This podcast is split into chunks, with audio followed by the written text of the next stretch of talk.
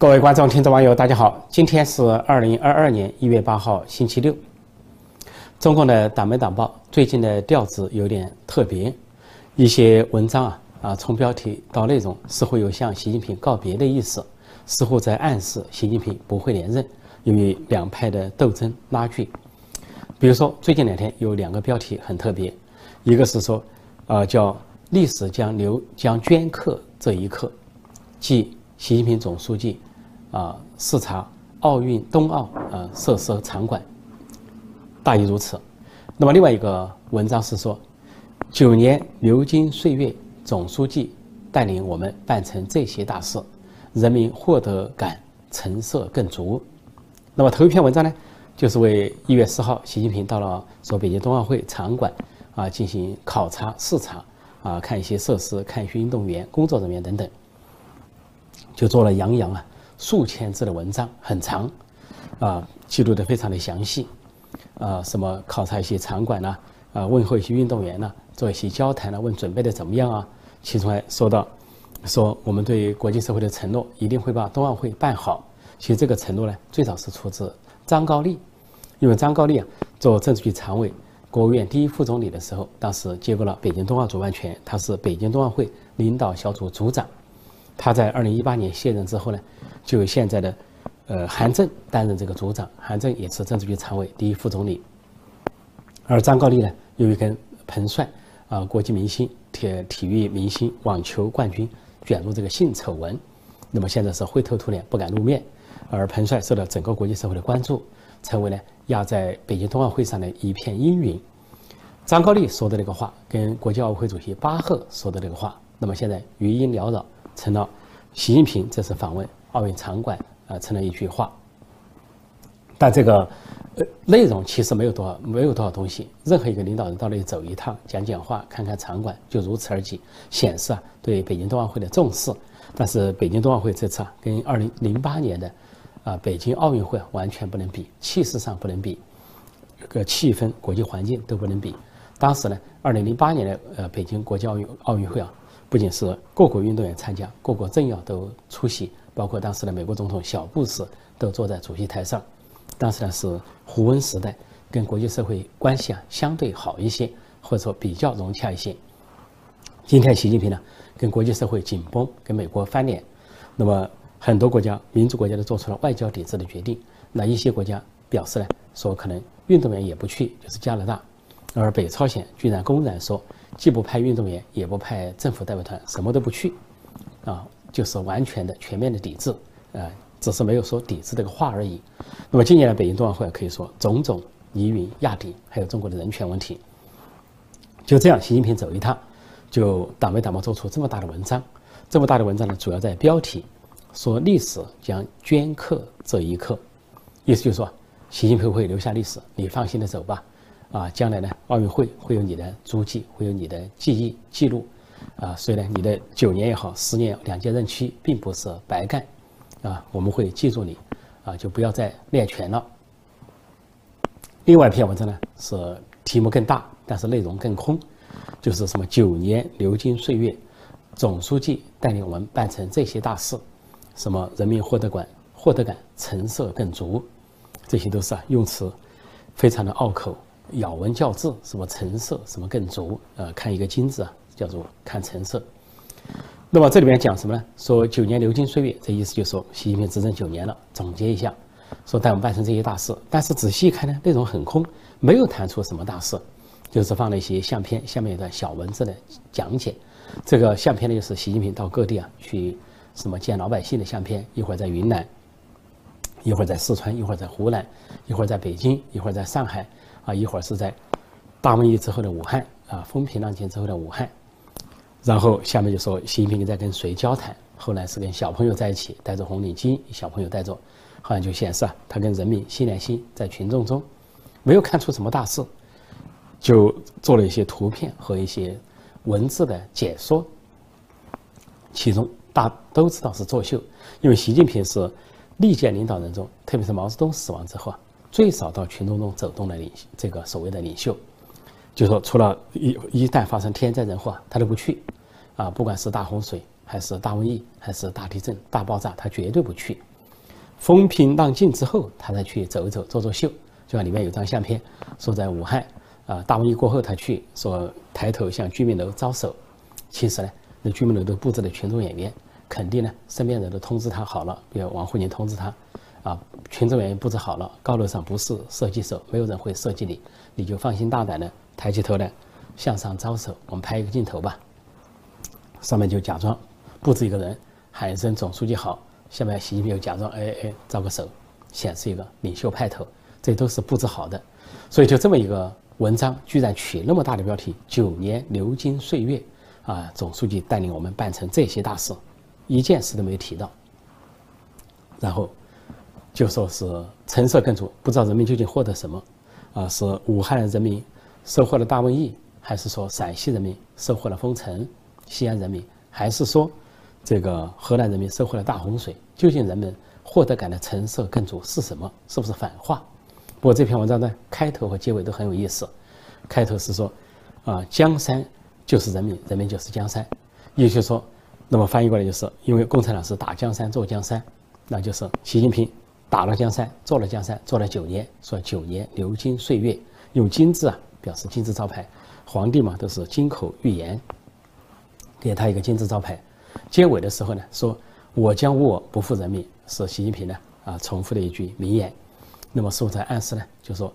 由于党内的斗争，我已经顶不住了，反西阵营要破退，他是要告别了。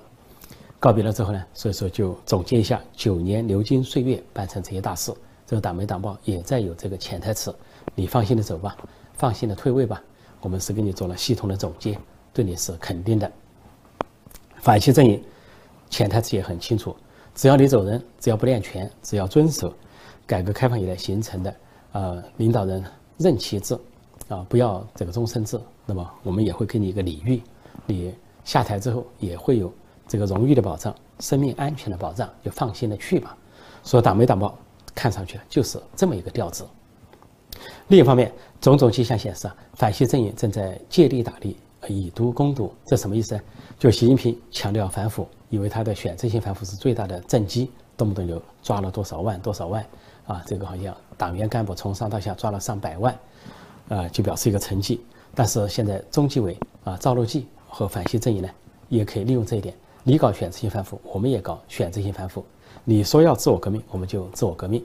说在十九届六中全会开完之后啊，第三份历史决议写面向未来的十个坚持，没有改革开放，不写坚持改革开放，最后一条写成坚持自我革命。结果当时呢，有几个政治局常委啊、中央政治局委员都写文章来宣传十九届六中全会。其中中纪委书记赵乐际写的文章很特别，整篇谈自我革命，把自我革命提了几十次。一方面显示呢，中纪委要执行自我革命；另一方面就强调，既然讲自我革命，那我们就刮骨疗毒吧，刀刃向内吧，我们就壮士断腕吧。所以就要反腐。那么昨天又反下一个人。这个人呢叫张永泽，他是西藏自治区的副主席，那么就是相当于副省长。他被反下来，呃，中纪委的网站只有两行字，很简单，就说严重违纪违法，接受啊这个中央纪委和国家监委的调查等等，没有说具体的内容。那么这个现在中国呢已经是耍奸了，啊，对这个官员呢不不做详细的介绍，简历非常简单，怕外界猜出这些人是哪个派。究竟是谁落马了？比如张永泽一查百度或查官方媒体的简介，很简单，就云南人，啊是什么研究生学历，啊现在是西藏自治区副主席，就这么简单，没有别的介绍，说让你判断不了他究竟属于江派呢、团派呢还是习派。但是呢，鉴于呢最近九年都是习近平掌政，而中组部的这个部长啊陈希是他的亲信心腹，像西藏这么重要的这个自治区啊。呃，涉及到这个西藏，那么这些人员成为这个主席、副主席，或者是党委书记、副书记啊，都是习家军中组部在安排。说这个张永哲肯定是中组部安排的，也就是通过习近平，呃，晨曦这条线安排下去的。那么现在中纪委把他给反了，反下来了。那么应该说对习近平、对习家军又是一个不利，就跟在浙江、在河南、在陕西啊依次发生的这些事情一样。所以。现在很很可能呢，就是反西阵营的反击方式啊，就是很简单，就是借力打力，以毒攻毒。既然反西阵营掌握了中纪委，中纪委这个刀把子不在习近平手上，在反西阵营的手上，就赵乐际是政治老人公推的人物，没有派系，啊，既不是团派，也不是江派，也不是红二代太子党，也不是习派，正好呢，他又跟习近平结了仇，加上前任的中纪委书记啊，王岐山也跟习近平翻了脸，说前两前后两任的呃中纪委书记合作对习家军进行围剿，就算我不直接反到中央。我可以在地方上动手吧。那么这个前两天呢，习近平方面呢也放了一个文章在党媒党报，叫做详解中纪委啊工作条例说十条，有中央纪律检查委的工作条例详解。详解的时候就特别强调说把两个维护当成最高的政治原则。就中纪委你再查案，你不能针对习近平查。两个维护，一个是维护习近平核心地位，一个维护党中央领导权威。那意思什么呢？强烈暗示。不管你中纪委怎么办、怎么查案，你不能针对习近平，不能针对习近平家族。尽管习近平的姐姐啊、弟弟都是外国公民、澳大利亚公民、加拿大公民，也敛财无数，涉及到很多的大公司，王健林的万达集团啊，这个啊肖建华的明天系啊，啊还有很多的公司都有他的影子，都有他的股份。你不能查习家族，同时呢，你也不能够损及党中央的威信，也甚至于常委级别，你不要去查。就这个意思，所以呢，互相呢在党媒党报上打哑谜啊，互相攻防，因为这里不仅涉及到这个习家军的人物一些人物省部级，而且涉及了像栗战书的失踪。那么栗战书的失踪呢，到现在消失这么久了，两个星期有了。如果是新冠感染的话，应该要露面了或者快露面了，到现在没露面。本来一月六号是一个解释的好机会，一月六号中共召开一个政治局常委会，很扩大，规模很大。呃，五六个部委参加，五大六套班子参加，人数恐怕是多达百人以上，但是没有视频，没有图片，没有画面，只说习近平主持政治局常委会，所听取了五大机构，什么全国人大、啊全国政协、国务院、啊最高人民法院、最高人民检察院的工作汇报，也听取了中央书记处的工作报告，就如此而已。但是呢，有人说，呃，往年连续四年。这个政治局常委会啊也没有公布视频，也没有相片，也只是提到习近平的一个人的名字。所以说，这个会议呢，不见得是针对栗战书，会不见得说栗战书出了问题。问题是，至少这是一个机会，解释栗战书存在的机会。因为呢，现在天下已经传得沸沸扬扬，海内外沸沸扬扬，说栗战书出事了，啊，也可能是健康问题，也可能是啊贪腐问题等等。那么这个如果说一月六号开的这个会叫政治局常委会，把镜头晃一下。把相片晃一下，如果栗战书在的话，那么大家就解读他露面了，在那里就跟十二月下旬开了一个政治局会议，政治局会呢说有人在看到镜头上或者说相片里啊，说栗战书坐在靠这个会议的内侧。同样道理，你这次如果是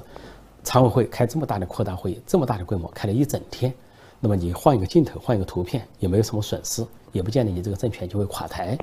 那为什么不换镜头，不换相片呢？完全讳莫如深呢？那一定有原因。就过去四年都不放视频、不放相片，显示到习近平政治啊越来越走向暗箱操作啊、台下作业啊、幕后操作。但是呢，这回涉及到栗战书，如果他在里边是正常的参加会议的话，是一个机会让他亮相的机会。但是中共或习近平方面并没有借助这个机会让栗战书亮相，就说明栗战书出状况这件事情仍然是各方聚焦的焦点。针对栗战书这件事啊，赵乐际、中纪委或者是王岐山，或者是反西阵营或者政治老人，就极可能就是借力打力，以毒攻毒。所以习近平方面才推出啊这个所谓呃中纪委条工作条例，最高原则是两个维护。那维护谁呢？就算不查你习近平，栗战书难道不能查吗？但是习近平方面说那是党中央，是七常委之一，你不能查。但是如果有的事情太出格，就有可能被查。啊，比如说说他涉及了一些腐败，不仅跟。贵州省那个副书记王富玉相关，而且跟一些企业家相关，甚至有些传闻说，这个栗战书家族可能把那个企业家做掉了，暗示呢是把企业家干掉了，那这就可能出现股开的这种景象，就是博股开来，啊，薄熙来家族的情况，薄熙来家族报案曝光之后，这个惊人的发现，他家里居然欠民欠人命，闹出命命案，如果不是因为篡党夺权，不是因为啊王立军夜本美领馆的话，根本报。根本不可能爆料，可能永远尘封在历史之中。结果由于王立军当时是，呃，这个薄熙来的左右手是重庆的公安局长兼副市长，因为被薄熙来打了一个耳光，一下打到了美领馆去，成都美领馆去投诚，要这个美国庇护，结果没有成功，结果到了胡温手上呢，托盘和盘托出，其中就说古开来杀了人，杀了一个英国商人，亲手杀，拿毒酒灌死，最后还毁尸灭迹，非常惊人。说古开来后来被判处啊死刑，缓期二年执行，那么刀下留人。但是现在呢，居然传出啊说栗战书家族的事情，不只是一般的腐败那么简单，腐败数额不仅巨大，有可能还欠下了人命。如果真的是栗战书家族或者栗战书本人，啊，通过某种动作干掉了某个人，比如某个企业家，有的传闻还更吓人，说是活埋了某个企业家，这样的动作出来的话，那就非常惊人。那就说，如果这样的材料报上去，那么，不管是王岐山还是赵乐际，报到中共高层或者报到政治老人那里，那都是一个大事情。倒过来就会，这个对呃栗战书啊形成一个例外的处置。即便是政治局常委，担任政治局常委，但是又欠下了人命案这么大，那就有可能是另外一种处置了，超越常规了。说这件事情对习近平显然打击很大，因为栗战书是他的首席的亲信心腹啊，习家军里面排头号的这个一匹马。那么，呃，栗战书一倒，那么就意味着习近平呢，这个失去一个巩固之臣，失去一个重臣，那就是权力、权位和权力受了削弱。说倒过来就反映在《党媒党报》上，显得很特别，出现了告别式的文章，出现了为习近平送行的口气，似乎暗示或者强烈的暗示，习近平不会连任。不管是习近平主动还是被动，是由于反西阵营的压力、政治老张的压力，还是他？迫不得已被迫接受的这个结果，对他来说，那么不能连任要走人，恐怕已经出现了一些端倪。说这个党没党报才出现了这样的调子，非常特别的调子。相信这样的调子不只是这几天，之后都会继续有这样的调子，就在给习近平进行总结了，对习近平时代进行总结，也给他一个安抚。就像这个政治局常委会开完了之后，也是在强调一下四个意思啊，四个自信，两个维护，两个确立。也就是给他一个安抚，尤其是如果栗战书已经出事的情况下，啊，党内高层或者其他派系啊，就尤其觉得要给习近平一个安抚。请神容易送神难，把习近平弄到了这个最高领导人位置上，惹了这么大的祸啊，内政外交惹这么大的祸，新疆、香港还有中美关系到处翻船，那么现在要送走他很不容易，说各方都小心翼翼，即便是作为反西阵营，对他是恨得要命，恨得牙齿痒，也要。这个带点笑容，笑脸示人，笑嘻嘻的送走人。只要能把他送走，只要能够送走瘟神，我想反西阵营和政治老人都会大大的舒一口气。就在这个时候，就在中共高层两派西派和反西派围绕二十大发生激烈权力斗争的时候呢，美国方面，美国政府方面再次表明了美国方面的态度。就是最近两天呢，啊，美国的卡内基和平中心举行了一个研讨会。啊，美国的一个高官叫坎贝尔，他是亚太事务的协调官，这是以前没有这个角色，是拜登政府上周专门设置的这个角色。这个角色显示对亚太事务，尤其中国问题的重视。而坎贝尔呢，是个资深的啊外交官和国际事务的专家。坎贝尔就在这个发言中呢，不仅提到亚洲、中国、美国的情况，而且多次啊非常不同寻常的、罕见的多次点名习近平。他说，啊，在二战之后啊。在亚洲形成了一些国际秩序，还有可操作的一些体系，比如说商业发生争端怎么解决，以及地区出现争端之后怎么去协调，说都有这一套运作有效的机制。但是最近一些年，他尤其啊，习近平上任以来，这些机制显然受到了破坏。他说，习近平和中国试图要改变当地的这些这些规则，战后形成的规则和秩序啊，这个是想过去的运作体系不再有效，那么采取了一种跟周边国家。背道一直背道而驰的一些政策显得咄咄逼人，而且说呢，说习近平上任以来，越来越多的把权力集中他自己手上，显示出啊这种集权和扩张的这种特色。说现在不仅在，啊在台海制造紧张，在南南海啊东海都制造紧张，甚至在中印边界也制造摩擦和战争的迹象。他甚至呢。这个习近平所领导的中共对欧洲也摆出一副咄咄逼人的战狼外交，他所有这些啊都显示了这个中共的一个变化。他说，过去呢，这个美国跟中国方面呢，很多方面还可以沟通，就说有一些有效的沟通或者反馈机制。到现在不一样。他说，由于习近平集权之后呢，不知道究竟谁是他的智囊，也不知道他听取谁的意见，不知道他的决策怎么出来。说中美之间越来越失去了有效沟通和反馈的机制。呃，他说呢，中国是一个复杂的国家。但是这个复杂的国家看上去啊，正越来越多的被一个人的观点和意志所左右，就是习近平。说这样的话呢，就是美国美中的沟通出现了很多的问题。说美国无法了解究竟是谁啊，是习近平这一次怎么形成的，谁在影响他？因为这个话的背景是啊，其实美国的新闻媒体啊、智库啊、学者各方面的研究，说王沪宁是个危险的人，是不是王沪宁影响了习近平的一切？所有的政策都来自于王沪宁。而王沪宁对美国了解有限，只来了美国几个月，就得出啊民主国家不好，自由不好，还是中国的这种传统的专制啊专制文化、专制制度的好这个特特点。那么另外呢，这个习近平又在换智囊啊，他的一些智囊对美国都不了解，就包括现在换上去的一个土包子江金泉，根本就没有任何的国际经验啊，就就鹦鹉学舌的给习近平做解释。如果王沪宁还做点建议。啊，现在的这样江金泉只是把习近平的话来向大家做个解释。另外，其他一些所谓的国事啊，说美国问题专家都是美国问题的外行，比如什么金灿荣啦，什么郑永年呐，或者是多次进中南海讲课的张维维啊，这些人表面上说他是美国问题专家，对美国了解，其实对美国的理解都是他们的主观的以为，对美国所知甚少，但是却在给习近平提建议、出主意，想当然在判断美国。说这坎贝尔就说了一句话，说中国方面对美国出现一个严重的误判，他们以为美国在衰落，它正在衰落。其实他们完全不了解美国的自我修复机制和自我修复的功能。因为美国是个民主大国，本身就可以自我修复、自我调整。这个周期性的经济危机也好，周期性的震荡也好，都非常正常。所以呢，他认为中国方面在误判。他要正视习近平和他身边这些人啊对美国的误判。使现在的美中关系显得非常的困难。他又提到说，在过去数十年，啊，美国为亚太地区的繁荣和稳定呢，提供了大量的帮助，做出了重要的贡献，就包括了跟中国方面的交流。说美国打开了自己的市场，而且到中国去投资，让中国发展起来。另外呢，也打开自己的大学，让中国的留学生来留学，就说为双方的交流，为亚太地区的繁荣尽可能做贡献。他但是到现在形势发生了变化。另外，坎贝尔把中国人民和习近平做了区隔，说中国的崛起得益于中国人民的勤劳和智慧，而习近平或者共产党带来的是咄咄逼人的这种对外的扩张的势头。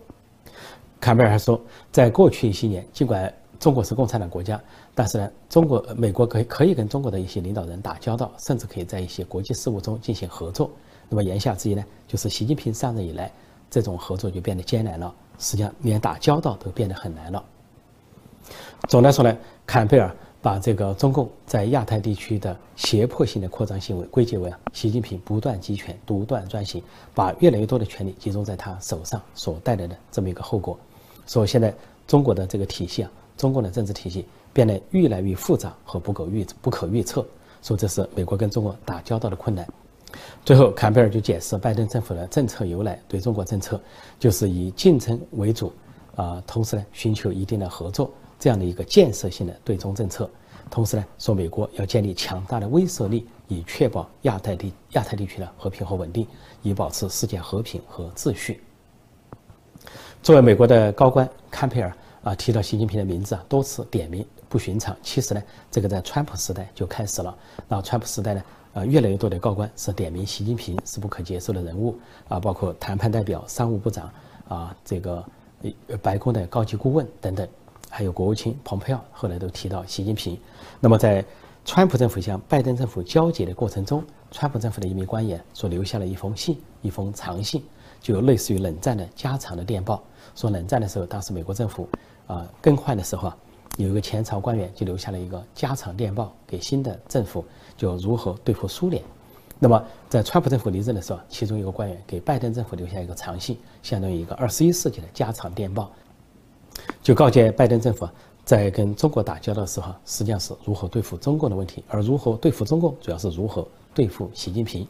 也就是说，美国的战略目标应该是瞄准习近平。也就是说，从那个时候那封家常电报到现在的坎贝尔的讲话，就说得很清楚。其实，美国两届政府从川普到拜登都有个潜台词，就是希望中国当局换人，因为所有的问题就出在他身上，或者说问题的总根子就在习近平身上。美方的思维大概就是说，要想马上改变中国的制度，显得不够现实；或者要改变那个整个一个党呢，显得不够现实。但是美国可以发出一个疑问：难道你们那么大一个国家，那么一大一个党，就无法约束一个人吗？就任由一个人把他个人的意志和观点强加于这个党和这个国家吗？说中国变得这么复杂和不可预测，就是因为有一个人要把这个一个复杂的一个大国，越来越变成了个人的。观点和思想所强加的东西，所以美方、美国两届政府、川普政府和拜登政府的意思非常明确，就是要改善中美关系，要维护世界和平，要避免战争的隐患。中共应该换人，中南海应该换人，习近平走人吧。好，今天我就暂时讲到这里。提醒新来的朋友，记得点击订阅本频道“陈破空纵论天下”，也提醒新老朋友继续啊点赞传播我的节目。谢谢大家收看收听，再见。